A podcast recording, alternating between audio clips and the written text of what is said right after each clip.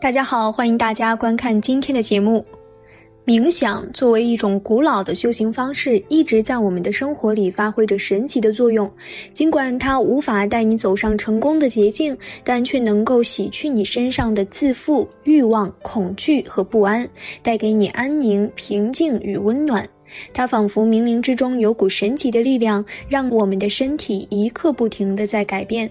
今天就跟着小编一起来了解一下这个古老的修行方式——冥想中所蕴含的神奇力量。在开始今天的内容之前，还请大家点点订阅和小铃铛，点赞是对小编的最大支持，谢谢大家。二零一八年的六月二十三号，泰国少年足球队野猪队失踪。当天，二十五岁的教练带着十二名队员进入洞穴探险，不想入洞后不久，外面就下起了暴雨，洪水灌入了溶洞，上涨的水位淹没了起伏曲折的道路，他们就这样被困洞中出不来了。教练和孩子们就此失联。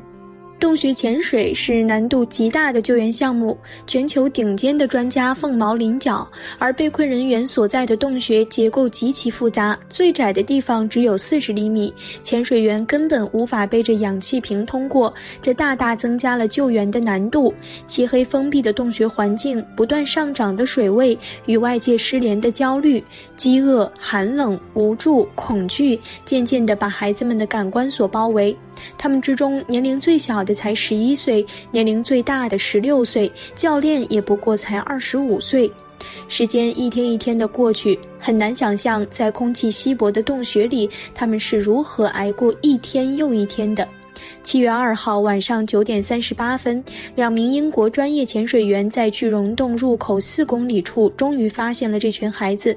在黑暗中，救援人员看到了这样的景象：孩子们在黑暗中打坐，没有死亡，没有走散，没有慌乱，十三个人全在。原来，在被困在洞穴中的时候，那位曾经做过十二年和尚的教练教会了孩子们打坐冥想，以保持沉着冷静，克服恐惧和忧虑，并且尽可能的保存体力。整整十天，他们在洞穴中打坐习定，保持体力，平静地等待救援。最后，他们终于等来了救援，十三名队员全部获救。斯坦福大学的专家维斯表示，禅坐或许是孩子们活下来的关键因素。禅坐是禅修的一种方式，又称打坐、静坐，也叫做冥想。在禅修中，人的身心会达到平衡，也就是身体和心理会发生变化，从内分泌的协调到身体及精神的清净。野猪队在黑暗的环境中等待救援，身体和精神的清静对他们保持冷静、保存体力至关重要。南怀瑾曾说：“先不管修道问题，只要腿一盘，手收拢来解手印，心脏的工作就减轻了。心脏就像是一个帮铺，随时收缩舒张。但两腿一盘，两手一收，人体四肢向外消耗放射的功能就减少了，因此心脏工作可以减缓。”这也是为什么野猪队十二名队员和一名教练共十三人，在仅有一点点食物的情况下，能在洞里坚持十天。在第十八天，野猪队全部出洞后，检查身体并无大碍，只是人均瘦了两斤。可见是打坐让他们减少了四肢向外消耗放射的功能，从而保持了心脏的缓慢供血，保存了身体的能量。自古以来，中国儒释道皆强调一个“静”字。静从何来？定下心来冥想，不只是乔布斯，古今中外很多名人、企业家也都有冥想的习惯。曾国藩曾在家书中劝诫孩子静坐，每日不拘何时静坐一会儿。搜狐董事局主席兼 CEO 张朝阳曾用打坐治好了抑郁症。海航集团董事长陈峰白天入世，晚上出世。每当夜深人静之时，就会盘腿打坐，遁入空灵。冥想不仅能调理人体气血，抵御疾病，增强人的体质，还能释放压力，消除烦恼，清空杂念，让大脑保持在静定的状态，提高决策力。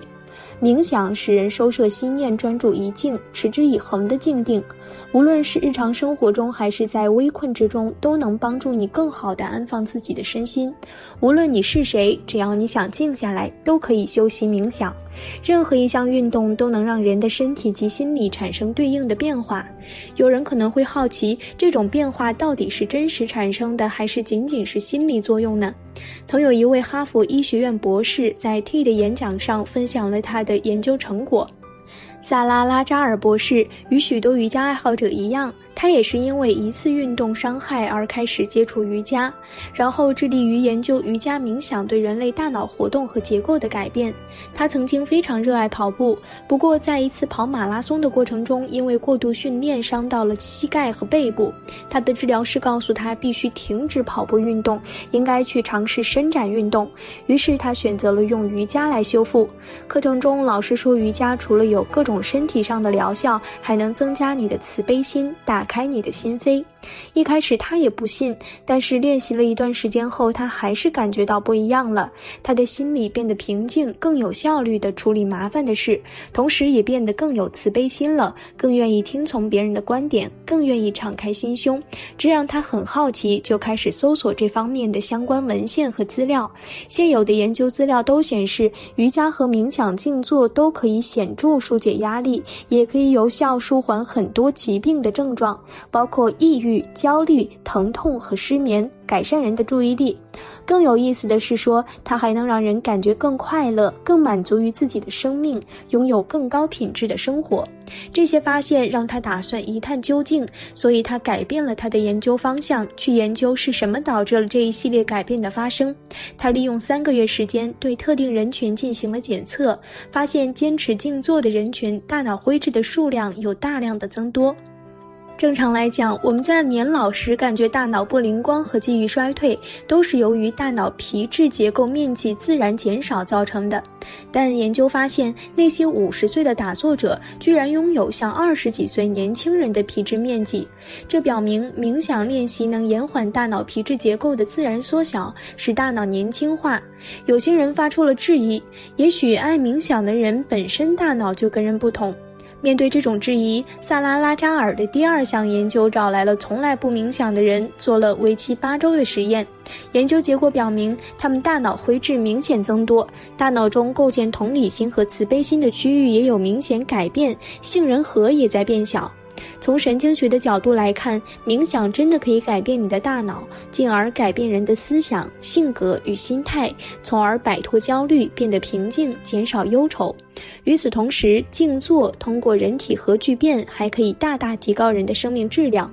我们每天都在消耗能量，而现代人的苦恼之一就是精力不济。为什么呢？因为入不敷出。如果我们能够学习静坐，精神凝练，则心境日趋愉快，就足以增加对疾病的抵抗力，最后必然能降服病魔，转弱为强。同时，静坐还能使脑神经思维静止，使大脑得到最佳的休息。若是能每天练习静坐，那么我们就可以更认识自己，更自信，并从中找到自己生命真正的价值。这对于我们的生活会有不可思议的注意。换句话说，静坐是你与内在的自己交朋友，使你最终走向完美。逐渐的，当你更能掌握内在心灵的世界，你的生命已经在潜移默化的开展，渐次绽放光明。静坐并不只是宗教行为，它还是一门有数千年历史以上的心灵科学。对初学者，一百天为期。如果能严格每天定时定量静坐，绝无没有收益的道理。人们总是让自己束缚于外在的有限事物，其实可以透过静坐探索自己内在的无限宝藏，让心灵扩展，包容万物。儒家有说：“知止而后有定，定而后能静，静而后能安，安而后能虑，虑而后能得。”当静坐达到入静状态时，不仅能主观上感受到那些极其舒适的心理效应，身体上也会出现许多客观的变化，产生良好的生理效应。这些客观变化同时也表现在了人体的各个生理系统上，比如神经系统。当人进入到静状态时，脑电图会发生显著变化，与睡眠安静状态完全不同。大脑皮层主动性抑制增强与扩散，进一步可使感知觉发生。改变，调节内脏活动的植物神经系统发生改变，表现为交感神经的兴奋性降低，副交感神经的兴奋性增强，受其支配的内脏功能发生改变，例如泪腺分泌增多、口腔稀薄、唾液增多等。接着是循环系统，在入静状态下，心率开始减慢，血压多降低，周身微循环开始改善，心脏收缩时间间期发生有益的变化，心电图波幅度增高。同时，入境对脑血流量也有着双向调节作用，即脑血流不足便增加，偏高便降低，恢复到正常范围。接着是呼吸系统，入境状态下，呼吸逐渐变得柔和、细缓、均匀、深长，呼吸频率变慢，肺活量增大，使氧气的更新率提高。毛细血管通透性增强，气体交换率增加。再接着是内分泌系统，入境状态下对内分泌系统的影响是多方面的，可使血浆核苷酸水平发生变化，为静坐的平泌阴阳作用提供了依据；可纠正性激素的异常，为静坐培精炼气、培本补肾作用提供了佐证。